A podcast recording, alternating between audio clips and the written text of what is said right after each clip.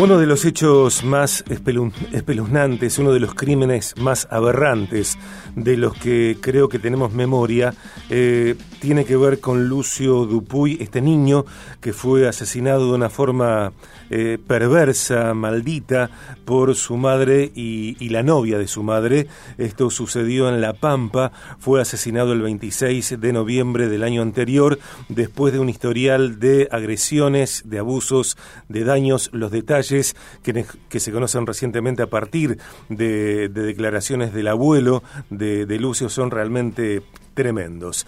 Eh, y surge de este caso un proyecto de ley, eh, la ley Lucio, eh, ley de prevención y detección temprana de la violencia contra los niños, las niñas y adolescentes, que lleva el nombre, ley Lucio, en referencia justamente a Lucio Dupuy, el niño pampeano de cinco años, asesinado a golpes por su madre y, como les dijimos, la novia de su madre. Nosotros estamos en contacto con quien es licenciado en ciencias políticas, diputado de la Nación, Interbloque Juntos por el Cambio, por Provincia de La Pampa. Él es el autor de este proyecto de ley, Ley Lucio. Es un gusto recibir en Viaje de Gracia a Martín Maqueira, que mm, bueno, llega para hablar de, de esta temática. Martín, bienvenido a Viaje de Gracia. Soy Sergio Contemori.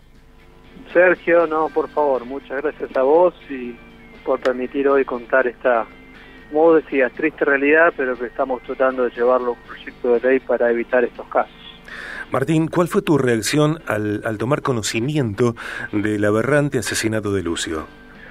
Bueno, primero indignación, ¿no? Y, y, asco y el horror que vivió Lucio, a uno se le revuelven las tripas, ¿no? Pensar que un niño de cinco años es asesinado por, por acosos, por abusos, por golpes, por su madre y su pareja y bueno, la realidad es que pasa, lamentablemente, pasó en La Pampa y en cada una de las provincias.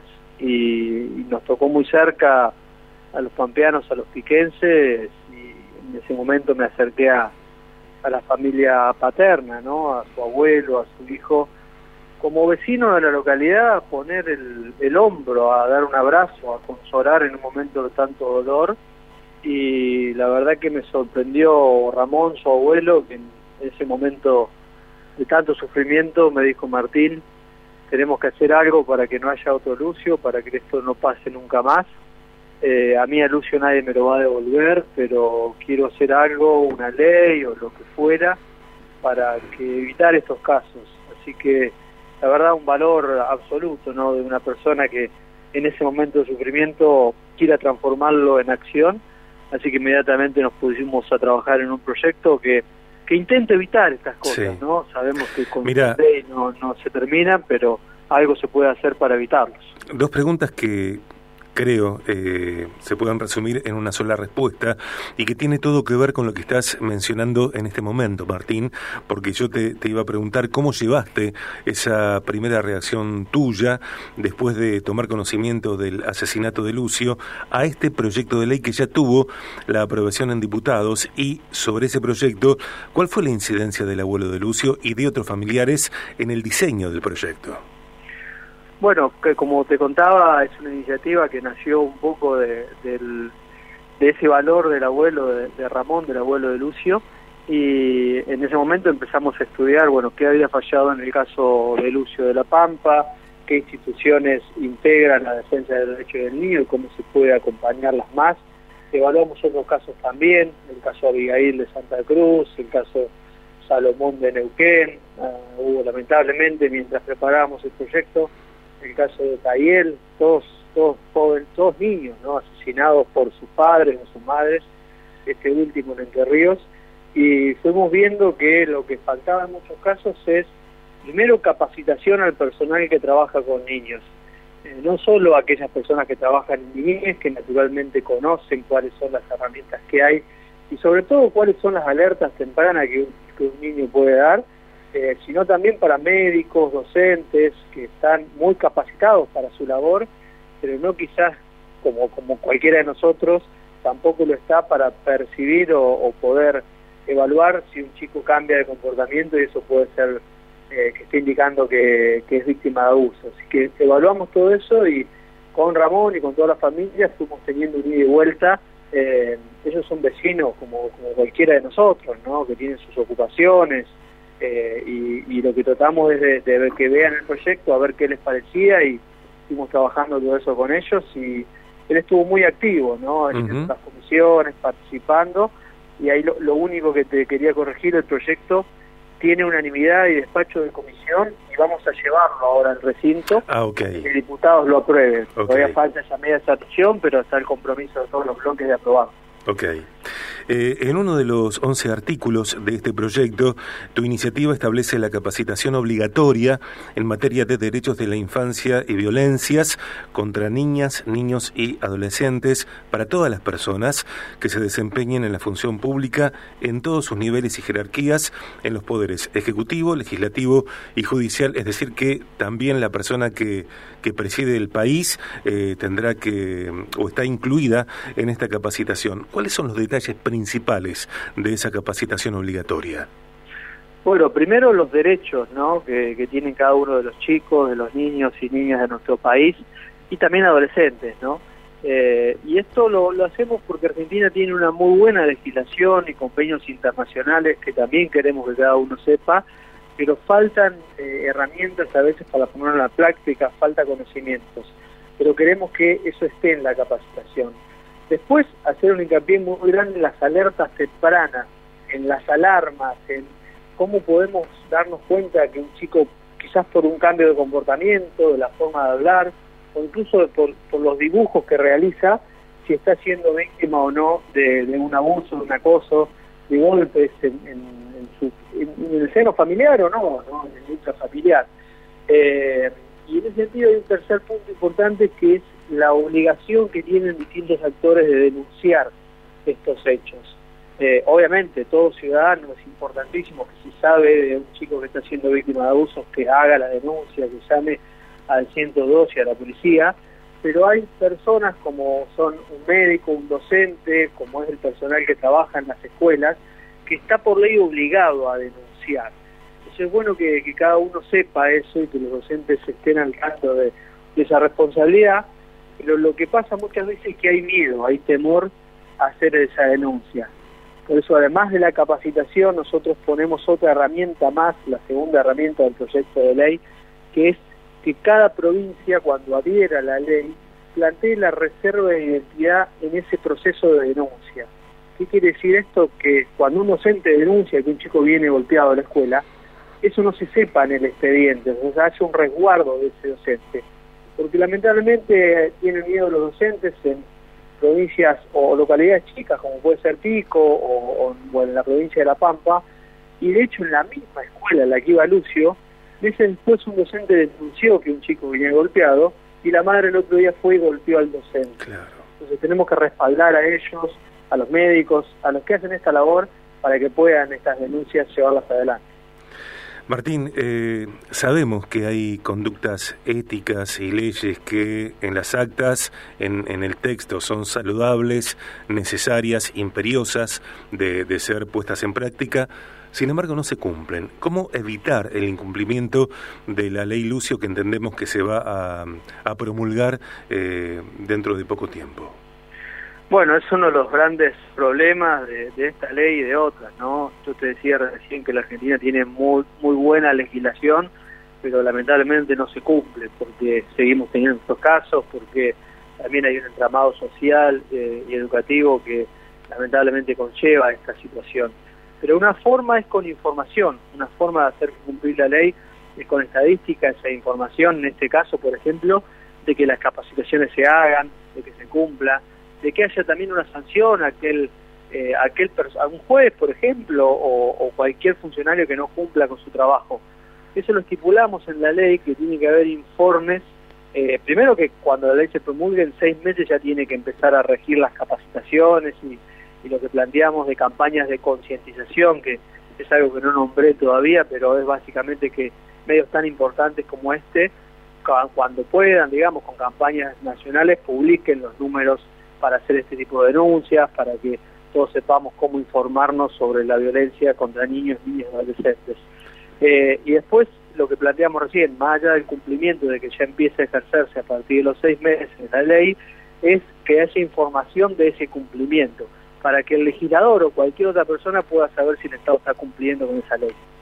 Estamos eh, charlando con Martín Maqueira, licenciado en Ciencias Políticas, diputado de la Nación, Interbloque Juntos por el Cambio, por Provincia de La Pampa. Martín es el autor del proyecto de la Ley Lucio, Ley de Prevención y Detección Temprana de la Violencia contra los Niños, las Niñas y Adolescentes que lleva el nombre a raíz del caso de Lucio Dupuy. Viaje Niñez. Martín, a partir de las declaraciones recientes de, Ramón, del abuelo de Lucio, eh, seguimos conociendo detalles aberrantes de, este asesinato. Eh, él ha declarado eh, estamos por fuera del morbo y por fuera de eh, subrayar estos detalles. Esto lo voy a leer para eh, tener una mayor noción de la hazaña con la cual estas mujeres, su madre Magdalena Espósito Valenti y la novia de su madre, Abigail Páez, bueno, cometieron en contra de Lucio. Ramón ha declarado que a Lucio lo violaron, lo último que le hicieron a Lucito fue partirle el hígado al medio de una patada, un puntapié quebrarle la cadera, varias costillas, le mordí los, genitales hasta el punto de casi cortárselos, bueno, eh, relató eh, Ramón el abuelo de Lucio. ¿Es la cárcel el dispositivo para que mujeres como eh, Magdalena Espósito Valenti y Abigail Páez se regeneren? Yo no sé si esas dos personas van a lograr la reinserción social o en algún momento darse cuenta de lo que hicieron pero la pena tiene que ser máxima, la pena tiene que ser la prisión y reclusión perpetua. Desde ya, desde ya. Sin ninguna capacidad de poder salir o acortar los tiempos, porque no hay nada peor que el asesinato a un niño después de incluso haber pasado violaciones, de haber pasado abusos y acoso durante tanto tiempo. Eh, es la pena máxima que nuestra legislación tiene. Yo sé que alguno puede pensar que, que se merecen incluso otra otra otra pena mayor, ¿no? Pero la legislación argentina hoy tiene esa, ese sistema y esa pena y espero que vayan presas y no salgan nunca más. Eh, me parece interesante en lo personal lo que comentás acerca de mensajes de concientización, eh, porque según mi, mi, visión, mi mirada, eh, fondos partidarios, fondos políticos se utilizan para comentar lo que cada funcionario o, o, el gobierno, en este caso, los gobiernos en sus distintos niveles, hacen por la gente. Yo no tengo conocimiento, Martín, de que haya mensajes concientizadores que les hablen a los agresores. Tal vez sea una locura lo que digo, para mí no lo es, que en los medios de comunicación, en horarios principales, en programas principales, haya mensajes que, les hablen a las personas que cometen agresiones, que cometen asesinatos, robos y, y locuras demenciales como esta. Exactamente, apuntamos a eso, sin obviamente entrar en la libertad que tiene un medio de ¿no? Está claro, pero planteamos que el Estado, ya que muchas veces invierte o gasta el, dinero de los contribuyentes en promocionar una obra, bueno, también lo haga con las líneas telefónicas, que es la 102. Aprovecho para resaltarlo, en la provincia de Santa Fe está funcionando esta línea, con más o menos eh, operadores, como pasa en otras provincias, pero si alguien sabe de algún caso de un niño que está siendo víctima de abuso, llame a la 102 eh, y denúncielo, porque pueden ser nuestros hijos.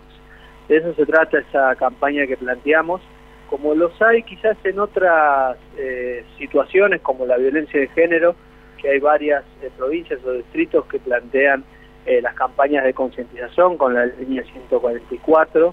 Bueno, en este caso lo estamos planteando para la línea 102 y para que todos los ciudadanos seamos actores en esto. Con la capacitación uno cumple el espectro del, público, ¿no? de aquel empleado que trabaja en, en una escuela, en un hospital. Con la concientización cubrimos el espectro de lo privado, intentar que cada uno de los ciudadanos, si sabemos de algo, lo denunciemos y seamos activos en esta situación. Martín, te agradezco tantísimo la entrevista. Eh, creo que será la primera, no la única, porque, bueno, buscamos volver a llamarte cuando avance la aprobación de la ley Lucio, tu proyecto de ley Lucio, eh, bueno, para ampliar más detalles. Y eh, me escribe a mi celular particular Néstor Espiga, eh, titular de Espiga Protones Automáticos, que acompaña el programa y que también tiene que ver él y, su esposa Marisa Morabac, la, doctora Marisa Morabac, abogada, con Crisálida Martín, que es una organización no gubernamental que trabaja básicamente con niñas y niños agredidos en sus lugares de origen, eh, que atraviesan carencias no solamente económicas, escolares, eh, edilicias, sanitarias, sino eh, afectivas. Y seguramente la gente de Crisálida, si te parece bien, bueno, se pondrá en contacto con vos. Sí, no, por supuesto, hay un montón de ciudadanos e instituciones que trabajan en esa temática y hacen muy bien. Eh, dejarles mi celular, también lo dejo a, cualquier oyente que se interese por el proyecto o cualquier cuestión, porque bueno, es, mi rol como representante del pueblo, en este caso de La Pampa, pero del pueblo argentino en general. Mi celular con característica de, La Pampa es 2302 56 3508. No tengo problema que me escriban, me manden WhatsApp, que es mi forma de estar en contacto con cualquiera que esté trabajando, en este caso, por la defensa de los chicos. Te mando un gran abrazo, te, agradezco mucho la charla, la nota. Por favor, gracias a vos, Sergio, y un fuerte abrazo a toda la audiencia.